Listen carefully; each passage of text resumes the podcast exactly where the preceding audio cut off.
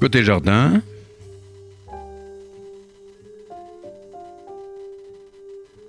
Une émission proposée et animée par Jacques Benamou. Notre ingénieur du son, Louise Denis. Bonjour et bienvenue à nos auditeurs de Côté Jardin sur RCJ 94.8 FM et par internet et en vidéo à l'adresse radio-rcj.info en cliquant sur le direct. Cette émission pourra être ensuite écoutée en podcast ou replay selon le langage que vous utilisez par internet à l'adresse radio-rcj.info côté jardin. J'ai le grand plaisir d'accueillir aujourd'hui un fin lettré, un érudit, un philosophe, un pasteur en la personne de monsieur Alain Ouzio à l'occasion de la parution de son dernier livre Job ou le problème du mal avec en sous-titre un éloge de l'absurde paru aux éditions du Cerf. Pasteur Ouzio, bonjour. Je montre votre livre, voilà, pour inciter nos amis auditeurs à le lire. Alain Ouzio, beaucoup de nos auditeurs vous connaissent car j'avais eu l'occasion et le plaisir de vous accueillir à côté jardin pour parler de votre livre Ces péchés capitaux si capiteux. Oui. Et également le mythe d'Adam et Ève. Je rappelle que vous êtes philosophe, et docteur en philosophie, bien sûr, théologien, pasteur et essayiste. Vous êtes qualifié d'infatigable passeur. Vous avez publié plus de 60 ouvrages, dont 30 écrits par vous tout seul. Entre autres, 22. les grands. 22 ou 30 22. ah bon, mais je vais ajouter la TVA. Donc 22 pour vous tout seul, le reste en collaboration diverses. Euh, Entre autres, les grands euh, énigmes du credo, ces questions qui inquiètent la foi et aujourd'hui Job, le problème du mal, un éloge de l'absurde. L'épisode de Job, se lamentant sur son tas de fumier, est célèbre, ainsi que sa misère, d'où l'expression pauvre comme Job, qui a fleuri et fleuri encore de nos jours. Mais si de nombreux théologiens ont lu ce texte, rares sont ceux qui ont osé affronter les questions qu'il pose. Avec votre Job ou le problème du mal, vous, Alain Ouzio, mettez les pieds dans le plat. Pourquoi Job peut-il voir Dieu comme l'auteur du mal? Quel sens donner au très énigmatique discours par lequel Dieu lui répond? Et pourquoi Dieu fait-il l'éloge des créations monstrueuses et qui incarnent le tohu-bohu à l'œuvre dans le monde. Tout cela, vous allez nous parler avec la conviction qui est la vôtre. Alors, tout d'abord, Alain Ouzio, pourquoi vous êtes-vous intéressé à Job? Eh bien, vous l'avez dit, parce que en fait, c'est un livre qui pose énormément de questions et qui trouble énormément. C'est-à-dire, en principe, c'est un livre qui parle du problème du mal et de la souffrance. Sur lequel il y a eu d'innombrables euh, traités euh, et tentatives d'explication du mal. Pourquoi est-ce que Dieu, s'il est tout-puissant, permet-il le mal? Pourquoi Dieu, s'il est bon, permet-il le mal? Bon, ça, il y a des tas de traités là-dessus. Et en, général, on se réfère très souvent au livre de Job, qui est un, livre, euh, peut-être le, premier des livres de la Bible hébraïque qui, qui traite directement de cette question. Mais, mais, Mais en laissant des interrogations tout à fait importantes, parce que dans ce livre, contre toute attente, Job considère que c'est Dieu qui est l'auteur du mal, Bon. ce qui fait du mal. Ouais, alors, alors, qui au fond, qui était Job? D'où venait-il? Alors justement, c'est intéressant. Il, il- il faut savoir que dans la Bible hébraïque, il y a un certain nombre d'ouvrages qui présentent des personnages qui ne sont pas forcément des personnages juifs. Euh, qui- et, et- et- Il n'était pas juif alors. On ne sait pas ce qu'il on- était. on- il est, il est- il n'a- il- dans le livre de Job, il n'est absolument pas question de tout ce qui fait la quintessence du judaïsme, à savoir la sortie d'Égypte, euh, en particulier l'alliance de Dieu avec le peuple d'Israël. Tout ça, il n'en est pas question dans le livre de Job, ce qui fait qu'effectivement, il, il a- ce livre a été certainement, en tout cas, on ne peut plus influencé par euh, de, de la littérature euh, égyptienne et assyrienne, et euh, Job est une sorte de héros un peu universel. D'accord. Alors, je voudrais, comme je prends votre livre, hein, en page 15, le chapitre Le scandaleux prologue du livre de Job. Alors, vous dites, le livre de Job s'ouvre sur un prologue qui donne l'explication des épreuves que Job deva devra endurer. Dieu et le Satan ont un désaccord à son sujet. Le Satan prétend que s'il craint Dieu et le sert fidèlement, c'est de manière intéressée pour être béni de ses entreprises et voir ses troupeaux prospérer. En revanche, Dieu assure qu'il n'en est rien et que Job lui est fidèle pour rien. Et pour prouver qu'il a raison, il autorise Satan à dépouiller Job de ses biens, puis, dans le deuxième temps, à le frapper de maladie. Si Job persiste dans sa fidélité, Dieu aura gagné son pari. Dans le cas contraire, s'il en vient à maudire Dieu, il aura perdu et Satan pourra triompher. Alors, si Dieu existe, pourquoi y a-t-il tant de mal sur la terre? N'est-ce pas la question de l'absurde? Alors, Alain Ouzio, dites-moi. Oui. Je vais essayer de répondre le plus directement possible à cette ben, question. Vous avez intérêt. en, faisant référence non seulement au livre de Job, mais également quand même à d'autres livres euh, de la Bible hébraïque. Mhm. Et euh, il, apparaît assez clairement que le monde euh, dans lequel nous vivons est, un monde qui est pétri par du chaos. Mhm. Et ce chaos était antérieur à la création du monde, mais il reste présent à l'intérieur de notre monde. On peut donner une image, l'existence des volcans, par mhm. exemple. Mhm. C'est quelque chose de chaotique qui se trouve à l'intérieur de la Terre, qui fait irruption en surface euh, du monde et qui trouble euh, l'ordre établi à l'intérieur du, euh, à, la surface du monde. Est-ce que vous faites allusion au tohu Oui, et effectivement, mon cher ami, oui. Effectivement, le tohu c'est un mot hébreu, hein, c'est un mot hébreu, dont il est question dans le livre de la Genèse en particulier. Donc effectivement, il y a une présence du tohu qui désorganise le fonctionnement du monde et euh, ça désorganise le fonctionnement euh, physique.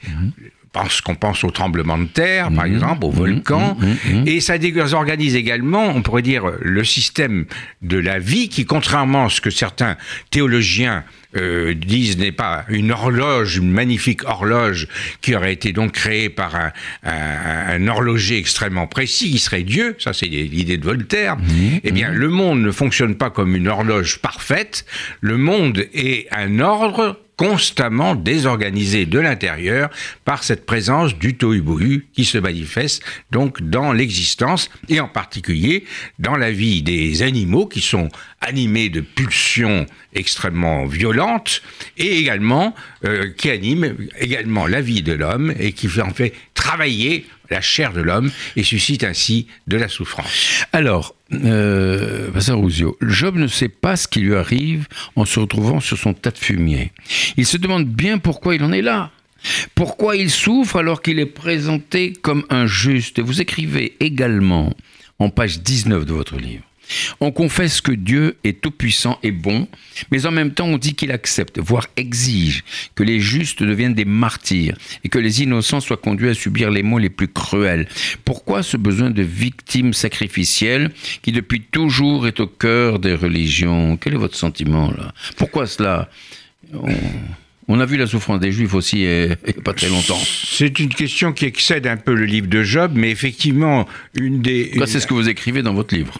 Oui, oui, oui, c'est sûr. Mais euh, effectivement, dans, dans le fait qu'on est bien obligé de reconnaître que les hommes souffrent, et, euh, et, et, donc, on essaie de concilier cela en disant que finalement, avec la, la croyance en Dieu, en disant qu'en d'une certaine manière, cette souffrance des hommes euh, est, une sorte de un mode de, de, de, de, sanctification et de rédemption, et qu'il les offre en quelque sorte leur, leur, souffrance à Dieu. mais ça, ceci... ça, a été, ça, a été, souvent évoqué par l'Église hein, pour la rédemption, la souffrance, la rédemption par la souffrance, etc. vis-à-vis du Christ. Mais c'est totalement, c'est une, à mon avis, c'est une idée totalement euh, inconsistante et en tout cas une idée qui n'est absolument pas biblique et qui n'est absolument pas présente dans le livre de Job. Dans le livre de Job, on insiste très clairement sur la souffrance n'a pas une raison d'être, n'a pas une justification et que le problème c'est que la souffrance est pour rien, c'est-à-dire qu'elle est sans raison, sans justification, sans explication, et c'est ça qui justement crée en quelque sorte la, la, valeur du livre de Job, en ce sens qu'il ne trouve pas des explications comme ça à la souffrance qui soient accessibles en tout cas à l'entendement des C'est difficile à trouver ce genre d'explication. Alors, dans le livre de Job, il semblerait que le Dieu auquel il se réfère n'est pas le vrai Dieu, celui des Juifs et des chrétiens. Alors, qui est-il? Qui est ce Dieu? Alors ça, c'est une question difficile, à savoir ah. que d'abord, dans une grande partie du livre de Job, Dieu est appelé El Shaddai, qui est un nom bien sûr hébreu, mais également qui est un, qui est un nom, euh, un nom de Dieu antérieur à l'apparition du judaïsme. C'est-à-dire que c'est un nom, pourrait-on dire, un peu païen. Mhm. Hein, c'est un nom général mhm. et qui est euh, qui n'est pas propre au judaïsme. Et ce Dieu-là, donc qu'on appelle El Shaddai, est un Dieu qui fait à la fois le bien et le mal. C'est-à-dire comme, comme, euh, comme dans toutes les religions euh, du Proche-Orient, eh bien les dieux, euh, les dieux font à la fois du bien, mais également font du mal. Ils sont en quelque sorte les maîtres de ce qui se passe dans le monde en, en, en, insufflant à la fois le chaud et le froid dans ce monde. Et donc il est très possible que... Mais le Dieu auquel se réfère Job, il semblerait que ce n'est pas le vrai Dieu alors. Euh, c'est le vrai Dieu. C'est le vrai Dieu, personne celui ne des Juifs et celui des chrétiens. En tout cas, celui des Juifs et des chrétiens. voilà. En tout cas, c'est un Dieu effectivement qui, a, qui semble extrêmement proche de divinités euh, étrangères au judaïsme, euh, donc au christianisme, mhm. et peut-être qu'on peut le rapprocher d'un dieu qui s'appelait d'ailleurs Yahvé, mhm. Mhm. qui était un dieu du pays d'Édon. Le pays d'Édon est un pays qui se trouve entre l'Égypte et la, terre des Juifs. Et donc, il y aurait eu, c'est le pays dont vient Moïse d'ailleurs. Et donc, il est tout à fait possible que, historiquement, euh, Dieu le dieu Yahvé, après avoir été euh, le dieu du pays des dons, c'est-à-dire un dieu non juif, a été ensuite assimilé au judaïsme, et là il a changé de caractère, il est devenu un dieu, non pas forcément bon, mais en tout cas un dieu juste, dans le judaïsme, un dieu juste, et qui, qui récompense les bons et qui punit les méchants. Et ça, il est à ce moment-là, il a changé en quelque sorte d'identité et il est devenu le tétragramme, le Dieu Yahvé, dont le nom est imprononçable et, ne doit pas être prononcé, qui est le dieu du judaïsme. Et avant d'être en quelque sorte le dieu du judaïsme, il aurait été un dieu donc du pays des dons et assez proche de divinités euh, égyptiennes, en particulier Seth. Alors, euh, dites-moi, Pasteur euh, pourquoi croit-on que ce qui nous arrive se décide ailleurs? Ça, je crois que c'est quelque chose qui est commun dans l'ensemble de, de l'humanité. Hein, euh, il n'y a qu'à voir l'astrologie, comme ça. C'est quelque chose qui est un sentiment qui est très très général, que euh, le, destin, en quelque sorte, est décidé ailleurs et que donc nous vivons euh, en étant tributaires de ce destin qui nous tombe dessus, qui décide à la fois de, notre, du sort de notre vie et également du temps de notre vie. C'est une idée extrêmement générale qu'on retrouve dans, toutes les civilisations et qui est certainement euh, qui est certainement extrêmement présente dans le livre de Job, puisque effectivement, la scène à laquelle vous faisiez allusion, mhm. mon ami Benamou, euh, est une scène qui se trouve en dehors du monde, et sur cette scène qui est en dehors du monde, Freud aurait dit une, cette autre scène, eh bien, Dieu et le Satan débattent de ce qu'ils vont faire subir à Job sans que Job ne soit au courant. Et c'est ça qui est important. Alors, vous développez un chapitre intitulé justement Job sur le divan. Et vous tentez une approche psychologique du personnage Job. Je vous cite, je vous cite, hein, je vous cite tout de suite. C'est dans le hum, chapitre Job sur le divan. Il y a en effet au moins trois Jobs dans son livre éponyme. D'abord celui du prologue, chapitres 1 et 2, qui accepte que Dieu reprenne ce qu'il lui avait donné et qui repousse sa femme qui lui conseille de maudire Dieu. Il y a ensuite le Job du grand dialogue poétique, chapitre 3 à 37, qui forme le corps du livre. Trois amis lui rendent visite et tentent de le convaincre que s'il souffre, c'est parce qu'il a péché. Dieu, disent-ils, le punit pour une faute dont il n'a peut-être pas conscience, mais qu'il doit découvrir et reconnaître, mais Job proteste de son innocence, exprime sa révolte contre Dieu, qui, alors même qu'il le sait juste, a décidé de l'affliger. Job se débat dans la nuit, dans un désarroi total. Il cherche en vain un sens à son épreuve. Ses propos disent sa foi, mais il frise souvent le blasphème. Il somme Dieu de s'expliquer. Puis, après le discours passablement énigmatique que Dieu lui adresse, Job, et c'est là sa troisième figure, reconnaît qu'il a parlé sans intelligence, il consent à s'en remettre à un Dieu dont les desseins lui échappent. Alors quel portrait psychologique pouvez-vous tirer de ce fameux euh, Job? Job, eh bien, effectivement, comme vous le disiez, donc le livre de Job lui-même et de l'avis de à peu près tous les exégètes, composé euh, a été écrit avec des plumes différentes et à des périodes différentes. Mmh. Donc euh, il y a le prologue euh, qui, raconte donc ce, marché qui se fait entre Dieu et le Satan, à savoir euh, Dieu dit euh, Job me sert pour rien, il continuera à me servir même si il est malheureux et même s'il il perd sa femme, sa, ses, ses enfants et ses troupeaux. Et le Satan dit non, c'est pour pouvoir être récompensé que Job est vertueux, c'est pour pouvoir avoir des récompenses. Et donc Dieu dit chiche, eh bien chiche, eh bien euh, on va éprouver Job et on va voir s'il continue à me servir. Voilà. Oui. Ça c'est donc euh, une première image de Job où Job commence par dire eh bien tout ce qui vient du ciel est béni, le- la souffrance comme le malheur, et j'accepte donc ce qui vient du ciel, voilà. Même si c'est le malheur. pas pourquoi. Même si c'est le malheur. Voilà. Bah, Alors, alors vous vous ça, lancez. c'est le premier Job. Oui. Et le deuxième Job, c'est Oui. celui qui a été écrit par un, un autre auteur On ne qui. sait pas qui c'est. On sait pas, non. Ouais. Un autre auteur, et c'est celui qui est le plus influencé par la pensée euh, orientale générale. Mhm. Et donc là, Job est euh, uniquement un blasphémateur, un révolté, quelqu'un qui somme Dieu de s'expliquer et qui tient des propos euh, extrêmement violents. Euh, il faut voir la, la violence. À l'égard de Dieu. Alors, voilà, ça c'est donc le deuxième Job. Qui est le troisième Job, c'est celui qui, après avoir entendu un discours de Dieu extrêmement curieux, sur lequel nous reviendrons sans doute, eh bien, ce Job-là, donc, acquiesce à Dieu, consent à Dieu et devient, je dirais, un, on pourrait dire un juif euh, soumis à Dieu, euh, voilà. Et voilà. Donc ça, c'est le troisième Job. Alors, euh, Pasteur Ozio, vous vous lancez dans un paragraphe intitulé Job et sa pulsion anarchiste. Comment cela peut-il être possible alors qu'il est sans moyens à croupir sur un tas de fumier? Comment c'est- peut-on être anarchiste? Bon, la Il n'a aucun, pouvoir, rien du tout, quoi. La pulsion anarchiste, c'est un- une expression de la psychanalyse pour, pour, euh, pour exprimer une sorte de révolte tout azimut. C'est celui qui envoie tout balader hein, et, qui, et qui casse tout d'une certaine manière. Et donc, il, il, il s'en prend à ses trois amis qui sont venus pour lui donner des discours édifiants, remontants, roboratifs, et mais aussi passablement inacceptables.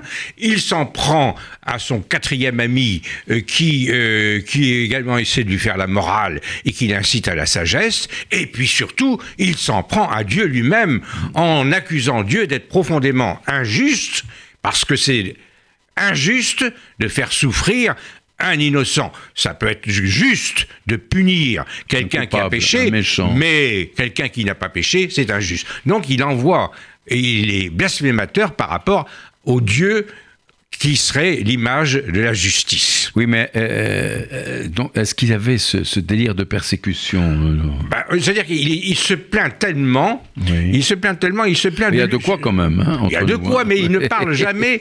Il ne parle jamais de ce qui. Il, il ne parle jamais ni de la, la perte de ses enfants, ni de ni de la perte de ses enfants, ni de la ça. perte de ses troupeaux. Oui.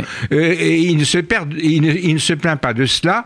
Il se plaint essentiellement d'être persécuté par Dieu injustement. Donc c'est quand même très lié à une sorte de d'obsession par rapport à Dieu. Il est obsédé par Dieu. Il ne parle que de Dieu, qu'à Dieu, et donc effectivement avec une sorte de, euh, de violence qu'on peut considérer comme une sorte de, de, de délire de persécution, même s'il y a de quoi, mais parce que en fait il, il s'estime persécuté. Il s'estime plus persécuté que souffrant. Oui, mais justement, il s'estime persécuté, mais il veut quand même être un juste souffrant. Oui. C'est ce que vous écrivez. Il, il dit je suis juste et je suis souffrant, Et et c'est ça ce qui est scandaleux. Eh il oui. il s'appuie là-dessus pour justement en vouloir à Dieu en disant que c'est absolument inacceptable. Dieu, tu peux faire souffrir des injustes, tu peux les punir. S'ils ont mangé de trop de crème au chocolat, tu peux leur envoyer une crise de foie, d'accord. Mais euh, moi qui euh, suis un juste total, eh bien tu n'as pas le droit de me faire souffrir et donc c'est toi, c'est toi Dieu qui est injuste. Il s'en prend quand même à Dieu. À un moment. Job s'estime plus juste que Dieu. Ah, à un moment, Job est ravagé par l'angoisse quand même devant ce qui survient dans sa vie. Et il se pose la question pourquoi ce qui m'arrive m'arrive-t-il? Voilà. Alors ses amis lui disent qu'il a commis une faute, qu'il refoule, etc.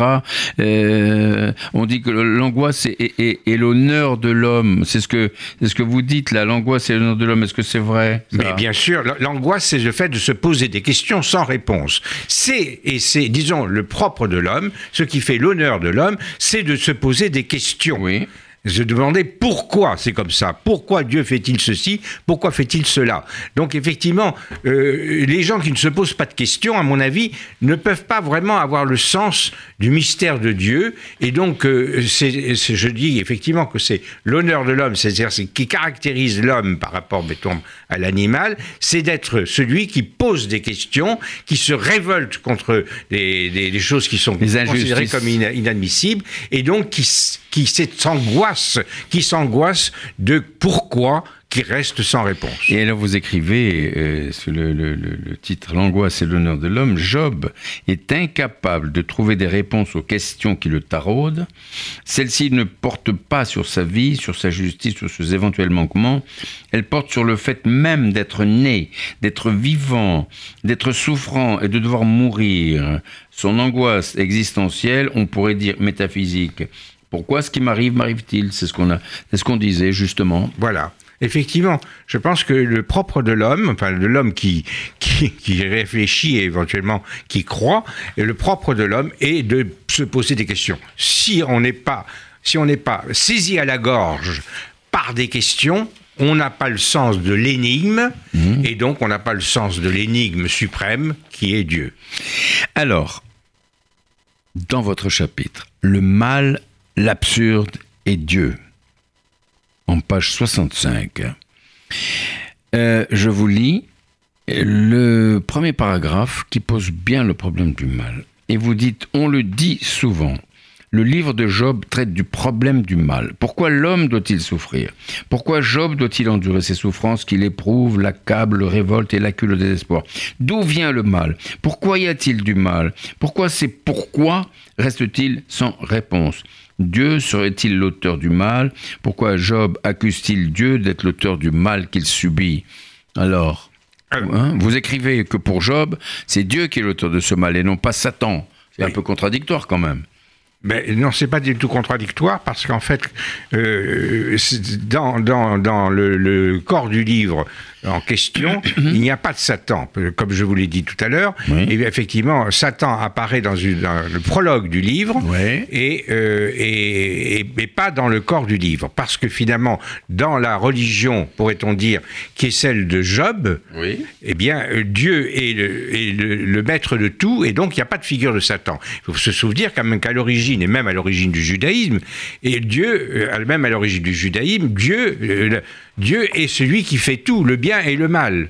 Le bien et le mal, et la figure de Satan est une figure très tardive, qui est apparue très tardivement, peut-être justement euh, dans le prologue du, livre de Job, mais c'est une figure très tardive, et donc la religion, euh, la religion juive est, par essence monothéiste, et qui dit monothéiste, eh bien mhm. qu'il n'y a qu'un seul Dieu, et donc c'est parce qu'il y a un seul Dieu qu'on lui impute à la fois donc ce qui advient de positif et ce qui advient de négatif. Alors moi je voudrais rappeler à nos auditeurs qui sont, qui sont à l'écoute de RCJ 94.8 sur la bande FM, également par internet radio-rcj.info en cliquant sur le direct, que c'est l'émission Côté Jardin Jacques Benamou et que j'ai l'immense plaisir d'accueillir notre ami euh, Alain Ouzio qui est philosophe, euh, qui est il, est, il est philosophe, il est docteur en philosophie, bien sûr passeur d'idées, il est essayiste, il est théologien, pasteur, enfin toutes les qualités, qui viennent publier ce livre magnifique Alain Ouzio, Job ou le problème du mal, un éloge de l'absurde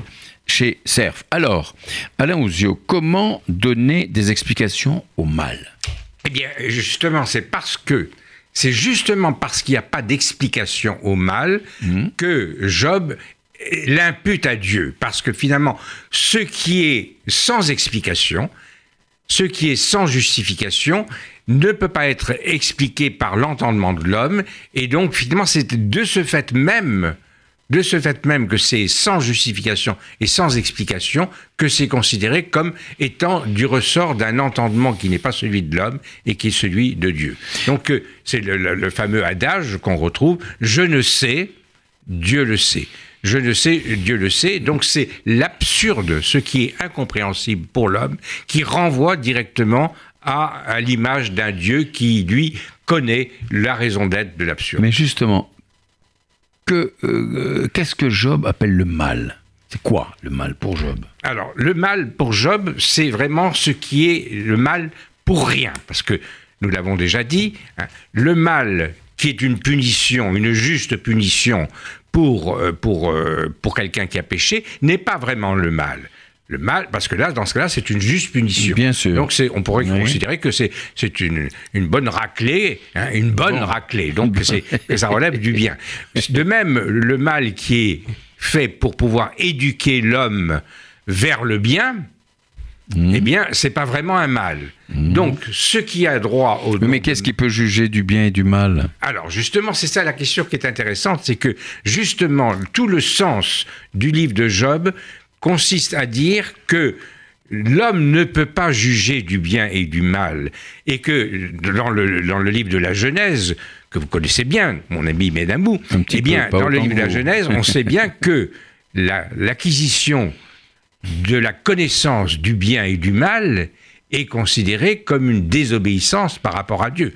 Vous vous souvenez que euh, Adam et Adam Ève étaient dans le jardin d'Éden et qu'il y avait là un arbre qu'on appelle l'arbre de la connaissance Connaissance. du bien et du mal et que Ève et ensuite Adam ont cueilli le fruit de l'arbre de la Mmh, connaissance du bien et du mal oui. les coquins, ils ont acquis ainsi la connaissance du bien et du mal, ce qu'ils considèrent être comme la connaissance du bien et du mal, et c'est ça qui finalement qui est considéré comme une sorte de- d'illusion de l'homme, d'erreur de perspective de l'homme, une sorte de, de manière de penser purement humaine, de juger en termes de bien et de mal.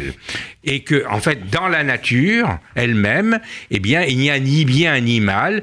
Le- les plissements des tremblements de terre, par exemple, ne sont ni bien ni mal. Ce sont des faits qui sont par-delà le bien et le mal, comme dirait un monsieur pas très en honneur de sainteté qu'on appelle Frédéric Nietzsche. Ah, ben eh bien, et c'est par-delà le bien et le mal, et de la même manière, la vie des animaux se fait par-delà le bien et le mal, et donc effectivement, de la même manière, pour les hommes, eh bien, la- le travail du tohu-bohu dont nous parlions tout à l'heure, Mhm. à l'intérieur du monde et de l'histoire des hommes, on pourrait dire les chaos du chaos, les chaos comme chaoté, Oui, bien le chaos sûr. comme chaotique, les chaos du chaos ne sont ni bien ni mal. Et c'est l'homme qui, avec son immense prétention, prétend juger de ce qui est bien et de ce qui est mal, et qui en plus de ça, prétend dire et accuser Dieu d'être l'auteur du bien ou du mal.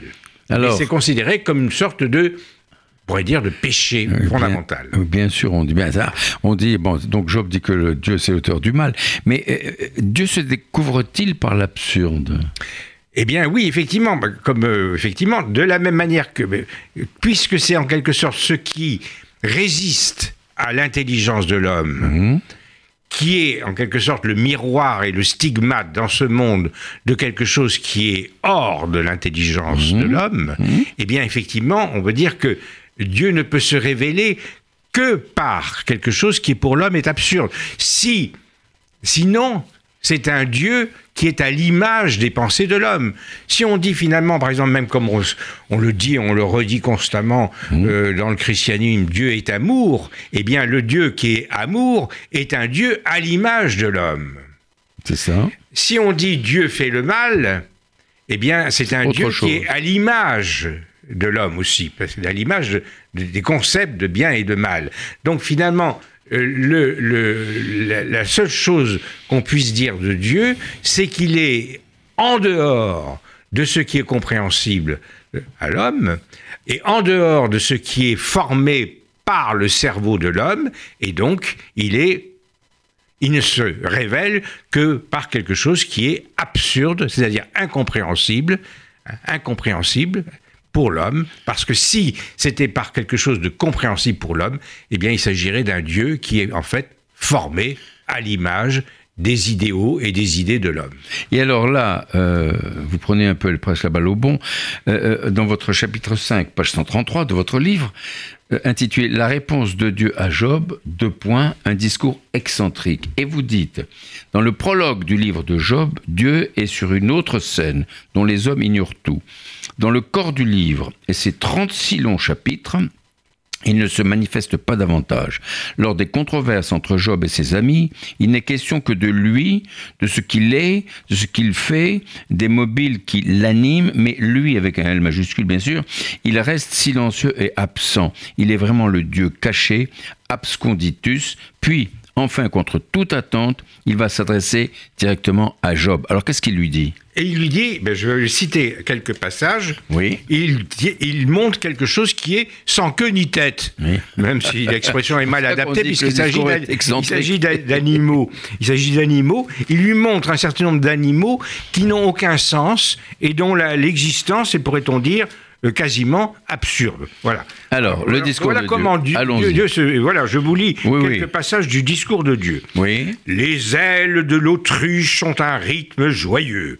Et quel gracieux duvet, quel plumage elle porte. Mais quand elle abandonne ses œufs sur la terre et elle les laisse couver par le sable brûlant, mhm. alors elle ne pense pas que quelqu'un peut marcher dessus et que les bêtes des champs peuvent les écraser. Bon, et on continue comme ça. Donc, on, vous montre un certain nombre. C'est une sorte de safari photo. Ah oui. Une sorte de safari photo. On nous présente des vignettes d'animaux les uns des autres, qui sont des animaux qui agissent de manière absurde, incompréhensible, mmh. dont la raison d'être n'est absolument pas euh, perceptible. On aurait pu penser que Dieu montre des animaux utiles à l'homme, comme le bœuf ou l'âne, mais non, pas du tout. Il montre, il montre euh, quelque chose qui n'a pas de sens. il montre, il montre l'aspect incompréhensible et insensé et euh, totalement, je dirais farfelu, pourrait-on dire, de, du monde. Hein, voilà. Et la réaction de, de, Job devant ce discours Eh bien, la, réaction de Job devant cela est de, de, voir, de voir enfin le monde mhm. sans le voir par la lorgnette du bien et du mal. Il voit le monde tel qu'il est en vérité, sans en quelque sorte ce prisme de lecture que constituent le bien et le mal. Et donc, effectivement, il, il voit le monde sans avoir la connaissance du bien et du mal. Il voit le monde donc dans sa nature vraie et réelle. Donnez-nous encore un extrait du discours de Dieu à Job. Ah, mais volontiers. Mais oui. Alors. Alors, je vais lire le passage que, que j'aime beaucoup parce que c'est sur. Euh, ma femme a voulu que ce, passage figure sur notre Bible de mariage. Je ne sais pas, il s'agit d'un crocodile et je ne sais pas pour quelle raison elle a voulu parler du crocodile sur sa Bible de mariage. Alors, vas-tu pêcher le crocodile à la meçon C'est Dieu qui parle, hein. il s'adresse à Job. Bien sûr. Vas-tu pêcher le crocodile à la meçon Vas-tu le prendre par la langue avec une ligne? Pourras-tu lui passer un jonc dans les narines? Pourras-tu euh, euh, percer sa mâchoire avec l'aide d'un crochet? Je ne sais pas de qui ma femme voulait parler à propos de tout cela. enfin, effectivement, elle, disons que manifestement, elle, elle trouvait que j'étais moi aussi une des créatures, mmh. au même titre que l'autruche. Avec ses plumes. Le crocodile. oui, mais elle vous a épousé quand même. Bah, Donc elle a fait confiance en Dieu. Oui, euh, d'autant plus qu'ensuite on dit, je vais vous dire ce qu'on dit à propos du crocodile. On dit il, jette des, des étincelles de feu. Oui, voilà. Sitôt qu'il éternue, la lumière jaillit, et son regard est flamboyant comme l'aurore.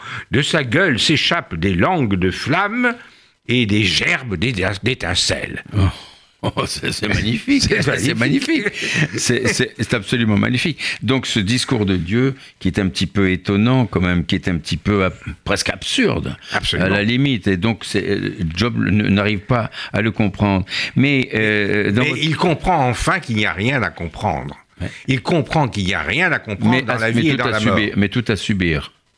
Rien à ah, comprendre, mais à subir. Tout à, mais à, subir, c'est pas si désagréable que ça.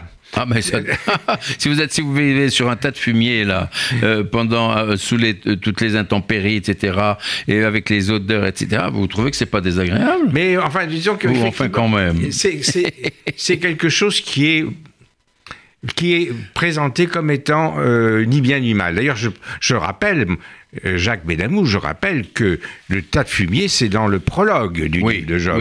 et que dans le cœur du livre de Job, il n'est pas sur un tas de fumier. Il est sur quoi? Il est, c'est un notable, un notable qui a eu un notable dans une ville qui a été très très honoré et qui euh, qui, n'a plus rien en tout cas. il n'a plus rien. Il est pauvre. Il est devenu pauvre. Non, il n'est pas vraiment pauvre. Non, il a simplement, il a été un peu déchu de son statut de notable, ce qui, ma foi, n'est pas forcément toujours désagréable. Ah, non, mais tout à fait. Alors, dans votre sixième chapitre, euh, Pasteur Rousio, euh, euh, vous intitulez L'acquiescement de Job, mais pourquoi donc Et là, je vous cite de nouveau. Après avoir entendu le discours de Dieu, Job donne son acquiescement à la manière dont Dieu lui montre le monde. Il consent à ce que le monde soit absurde, qu'il soit sans pourquoi, il accepte que ses souffrances soient elles-mêmes sans pourquoi et sans raison d'être. Maintenant, il voit le monde tel qu'il est, dans sa réalité et sa vérité. On a pu voir les derniers propos de Job comme l'expression d'une forme de suicide, comme un renoncement à la révolte, à la lutte. Job aurait été vaincu par Dieu et aurait même consenti à sa mise à mort, voire collaboré à son propre anéantissement. C'est possible, mais on peut aussi dire que par ses propos, Job accepte que Dieu soit tout autre que qu'il croyait à son sujet. Job est désabusé dans le sens de détromper. Il s'en remet à Dieu qui n'est nullement le Dieu auquel il croyait et voulait croire, autrement dit, un Dieu de justice. N'est-ce pas là la délivrance de Job? Exactement, on arrive à cette sorte de paradoxe, c'est que Bien sûr qu'il faut croire en Dieu, c'est pas le pasteur que je suis qui dira le contraire. Mais il faut dire que l'on croit à un Dieu autre que celui auquel on croit. Mhm. Parce que le Dieu auquel on croit est un Dieu à l'image de nos idéaux et de nos idées. Mhm. Mais donc euh, la, véritable foi en Dieu, euh, aussi bien dans peut-être encore plus dans le cadre du judaïsme que du christianisme d'ailleurs, la véritable foi en Dieu est la foi en un Dieu sans nom et sans image, mhm. et un Dieu absconditus, comme vous le disiez tout à l'heure, pour reprendre le mot de Pascal. comme vous l'avez écrit. Oui. Et, donc, effectivement, un Dieu qui est absconditus, ça veut dire abscon. Oui, bien abscon, c'est-à-dire incompréhensible. Bien sûr. Et donc, finalement, il faut en quelque sorte avoir cette sorte de gageure de dire je crois à un Dieu autre que le Dieu auquel je crois. Et alors, le monde est. Je pense que vous, le développez un peu dans votre livre, le monde est-il un miracle absurde? Est-ce qu'on peut voir le monde comme un jardin d'Éden? Eh bien, effectivement, le monde, on peut dire que le monde, l'existence même du monde, est un miracle. Oui. Un miracle, oui. Tous les philosophes l'ont dit, je ne suis pas le premier à le redire, que ce qui serait légitime, c'est qu'il n'y ait rien. Ouais, c'est vrai. Rien, rien, rien, à l'infini, rien. Donc le fait qu'il y ait quelque chose plutôt que rien, quelque chose étant en quelque sorte le soleil, les étoiles, etc., mmh, mmh, le mmh, fait qu'il y ait quelque chose plutôt que rien est, extrêmement surprenant. On peut dire que c'est une sorte de miracle. Mais c'est un miracle absurde, parce que tout ce monde qui tourne dans tous les sens, tous ces soleils, on a représenté sur la couverture du livre, tout ça qui tourne en rond, tourne en rond pour rien. Donc effectivement, le monde, l'univers dans son ensemble est un miracle absurde. Mmh. La vie est un miracle, mais un miracle absurde. L'amour, mmh. vous êtes bien placé pour en parler. Tout le monde, bien sûr, bien sûr. L'amour est un miracle, mmh. mais c'est un miracle absurde et qui vous fait bien souvent souffrir. Ah, voir Dieu en ayant, en voyant le réel, euh, c'est dire Amen et merci. Non, comment se conclut donc l'histoire de Job?